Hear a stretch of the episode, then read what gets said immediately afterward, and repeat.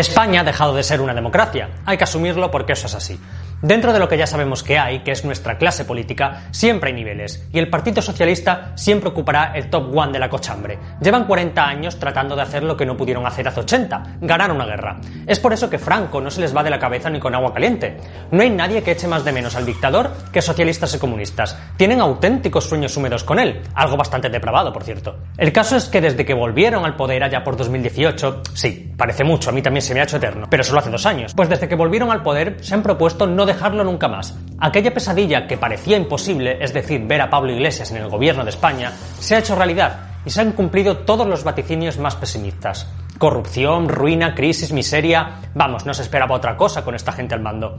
Hoy vamos a analizar cómo están implantando poco a poco la dictadura represora que tanto ansían, los pasos que están siguiendo y por qué posiblemente no nos los quitemos de encima en lustros. Y todo con la complicidad de cierta derecha que actúa como una vaca viendo pasar un tren. ¡Comenzamos!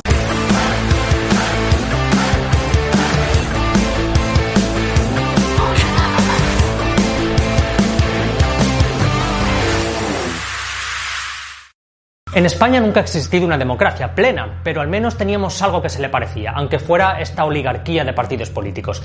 Pero desde que los socialistas volvieron al poder, se han propuesto echar abajo todo el régimen constitucional y dejarnos claro quién manda aquí, y no es precisamente el pueblo.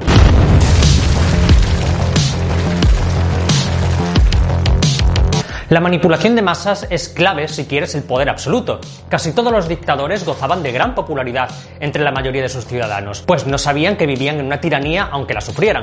Aquí pasa exactamente lo mismo. La manipulación a la que el gobierno ha sometido a la sociedad iba a decir que se estudiaran los libros de historia, pero ni eso, porque ya se encargarán ellos de que eso jamás ocurra. Porque también controlan y manipulan la historia a placer. Si no les bastaba con la esperpéntica ley de memoria histórica, que nunca nadie ha derogado ni dudo que se vaya a hacer, llegó la ley de memoria democrática, una reescritura total de la historia que los socialistas pretenden llevar a cabo y por supuesto llegará hasta los colegios, para difundir literalmente conocimiento de la historia democrática española y la lucha por los valores y libertades públicas, es decir, el ensalzamiento de una parte de la contienda de la guerra civil, y mentir a los jóvenes y adoctrinarlos sobre quiénes eran los buenos y quiénes los malos. Como ya he dicho muchas veces, en la guerra eh, no hubo ni buenos ni malos, pero lo que sí hubo fue un detonante, y es el mismo partido que está gobernando hoy en día. Si queréis saber más, podéis ver el vídeo que os dejaré en la descripción sobre la criminal historia del PSOE. Quizás me metan en la cárcel por decir esto, ya que la ley de memoria democrática controlará y multará la libertad de pensamiento. No podía esperar menos de totalitarios como los socialistas. La ilegalización de asociaciones que ensalcen a Franco también será otra de las medidas de esta ley. Cuidado, que no dice ensalzamiento a figuras totalitarias, solo a Franco, porque si no tendrían que ilegalizar la Fundación Largo Caballero, el psicópata que dio un golpe de Estado en el 34 por el que murieron miles de personas, porque decía que no aceptaba que la derecha hubiera ganado las elecciones. Así que el primer paso a completar será la manipulación de la historia y el adoctrinamiento de las futuras generaciones. Pero ¿qué hacemos con las generaciones actuales? Para eso tenemos la televisión, a la que el Ejecutivo ha regado con millones de euros para asegurarse su pleitesía.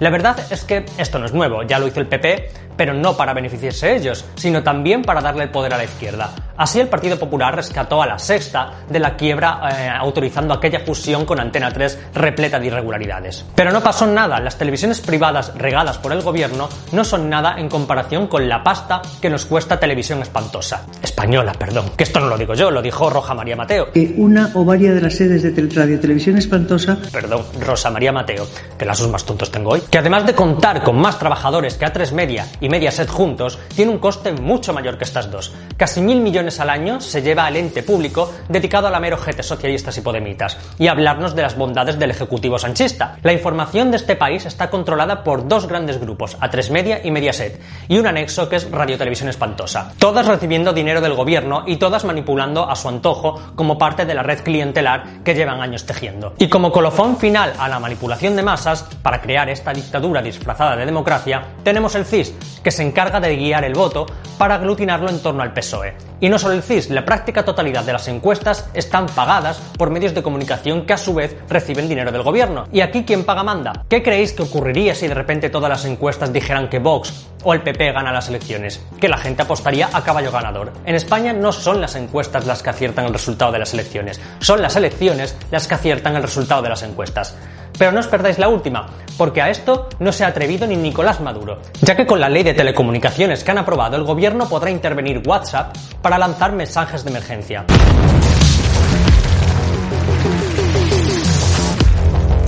Este es un pilar básico de cualquier dictadura.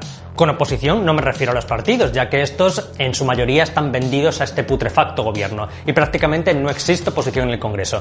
Me refiero a los propios ciudadanos disidentes. Esos son la verdadera oposición y esto se hace a través de la censura y está ligado estrechamente a los medios de comunicación, ya que los españoles conocemos solo lo que los medios quieren y la importancia que tenga un tema en cuestión vendrá en función del número de horas de televisión que ocupe y las portadas en las que salga. Quieren acabar con la libertad de pensamiento. Incluso Irene Montero dijo que todo el que dijera que la violencia no tiene género está fuera de la ley. Señoría, el feminismo ayuda a vivir. Sus ideas racistas y machistas están, como le decía antes, fuera de la ley. Y tenía razón pues la totalitaria ley contra la violencia de género así lo dice, de modo que el que piense lo contrario realmente está pensando fuera de la ley. Esto no es nuevo, es así desde que se aprobó esta cosa allá por el año 2005, apoyada por el Partido Popular. Durante la pandemia hemos visto los intentos incesantes del gobierno por acallar la crítica ante la nefasta gestión, cómo Marlaska monitorizaba las redes para buscar a los discrepantes, incluso con órdenes de los mandos superiores de la Guardia Civil, y destituyendo a todo el que arrojaba algo de verdad a todo este esperpento. La censura en las redes sociales es especialmente insoportable, con esbirros del gobierno como Neutral actuando como el Ministerio de la Verdad en Facebook y censurando publicaciones que ellos consideran falsas, y Maldita por otro lado haciendo también el trabajo sucio de los sanchistas. Básicamente las redes sociales, sobre todo Twitter, se han convertido en un estercolero plagado de lameculos de Pedro Sánchez y Pablo Iglesias. Bueno, y de todos los partidos en general, aunque los que sobreviven en esta red social suelen ser los primeros. También seguro que recordáis la censura a los medios críticos en las ruedas de prensa del gobierno durante la pandemia, cuando aún había algún medio crítico, antes de ser casi todos regados con dinero público. Y no hablemos ya de los que somos realmente independientes y estamos completamente perseguidos por esta gentuza.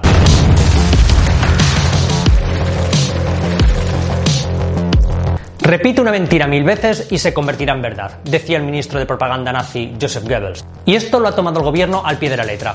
Pedro Sánchez sufre de un problema patológico. No puede dejar de mentir ni un segundo de su existencia. Todo en él es una gran farsa, comenzando por su negativa a un gobierno de coalición con Podemos y terminando por hacer justo lo que negó que iba a hacer antes de las elecciones. E-, ese gobierno sería un gobierno de coalición. Bien, yo sería presidente del gobierno y tengo que reconocerle que sería un presidente del gobierno que no dormiría por la noche junto con el 95% de los ciudadanos de este país, que tampoco se sentirían tranquilos. Y siguiendo por todos los embustes soltados durante la pandemia. No solo él, su gobierno al completo es una gran trola. Las trolas de Sánchez en el Congreso diciendo que habíamos sido el país que más rápido reaccionó a la crisis, pasando por el Comité de Expertos Fantasma, o la última, ese confinamiento que no existió y que fue un sueño de resines. Pero finalmente el confinamiento no existió. Existieron fases de desescalada que fueron amparadas por el estado de alarma. Este gobierno está tan acostumbrado a la mentira que se dedican a tapar un escándalo con otro, para así anestesiar a la población y hacerla ver que no es tan grave lo que están haciendo. Es una estrategia muy básica, acostumbrar a los ciudadanos a un nivel altísimo de desvergüenza y corrupción para que así todas las atrocidades que se vayan haciendo pasen totalmente desapercibidas y no parezcan tan graves. Por ejemplo, el caso de Lola Delgado y Villarejo eh, saltó a la palestra y escandalizó a toda España. Pero no pasa nada, porque poco después apareció el famoso Delphi Gate. Ya sabéis, la historia de amor entre, entre la chavista bolivariana y Ábalos. Y se olvidó. Pero tampoco pasó nada porque justo entonces es cuando apareció la pandemia y ya nadie habló nunca más de esta romántica historia aeroportuaria. Y todos los escándalos que surgieron durante la cuarentena iban tapándose unos a otros. La compra de material defectuoso de sanidad, la destitución de mandos de la Guardia Civil por parte de Marlaska, el vídeo de Irene Montero y su hot tía. La gente no fue a la mani por el coronavirus. El caso Dina, la imputación de Podemos por una caja B, todos iban tapándose unos a otros. Bueno, básicamente ocurrió algo así. Y esto es lo que ocurre cuando intentan entrar todos a la vez. Un conglomerado de corruptelas que al tener un volumen tan alto de toxicidad no podían pasar por el filtro de la vergüenza, así que se neutralizaban entre todos y quedaban en nada. ¿Insinúa usted entonces que soy indestructible. La infantilización del mensaje también es muy importante, es decir, convertir medidas complejas en otras que no requieran ningún esfuerzo mental y sobre todo construir tu gobierno en base a eslóganes. Este virus lo paramos unidos, salimos más fuertes e inundar la prensa con ellos.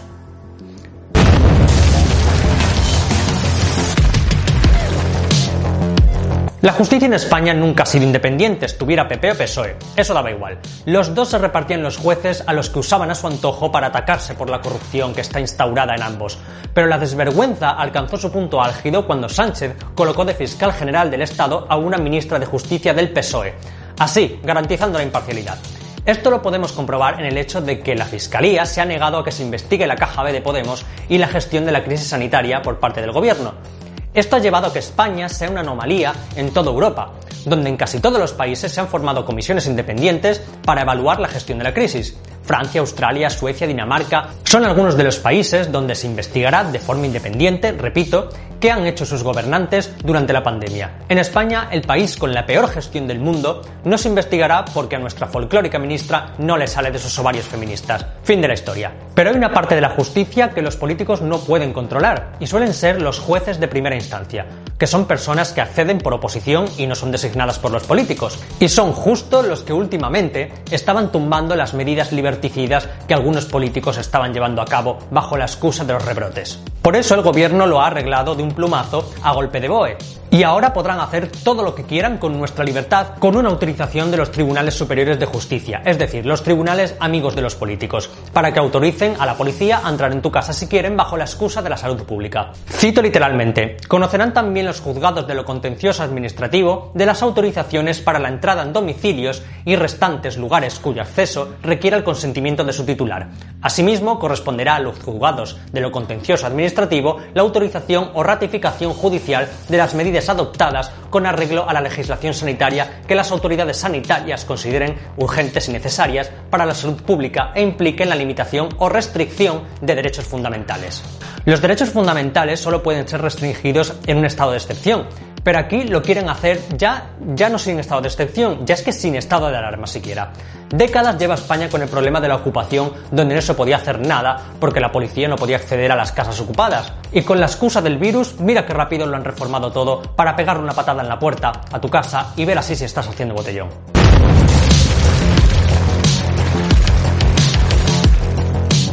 Y por supuesto todo esto lleva a la sumisión de los ciudadanos, a aterrorizar a la gente para mantenerla controlada ante un enemigo exterior, en este caso un virus.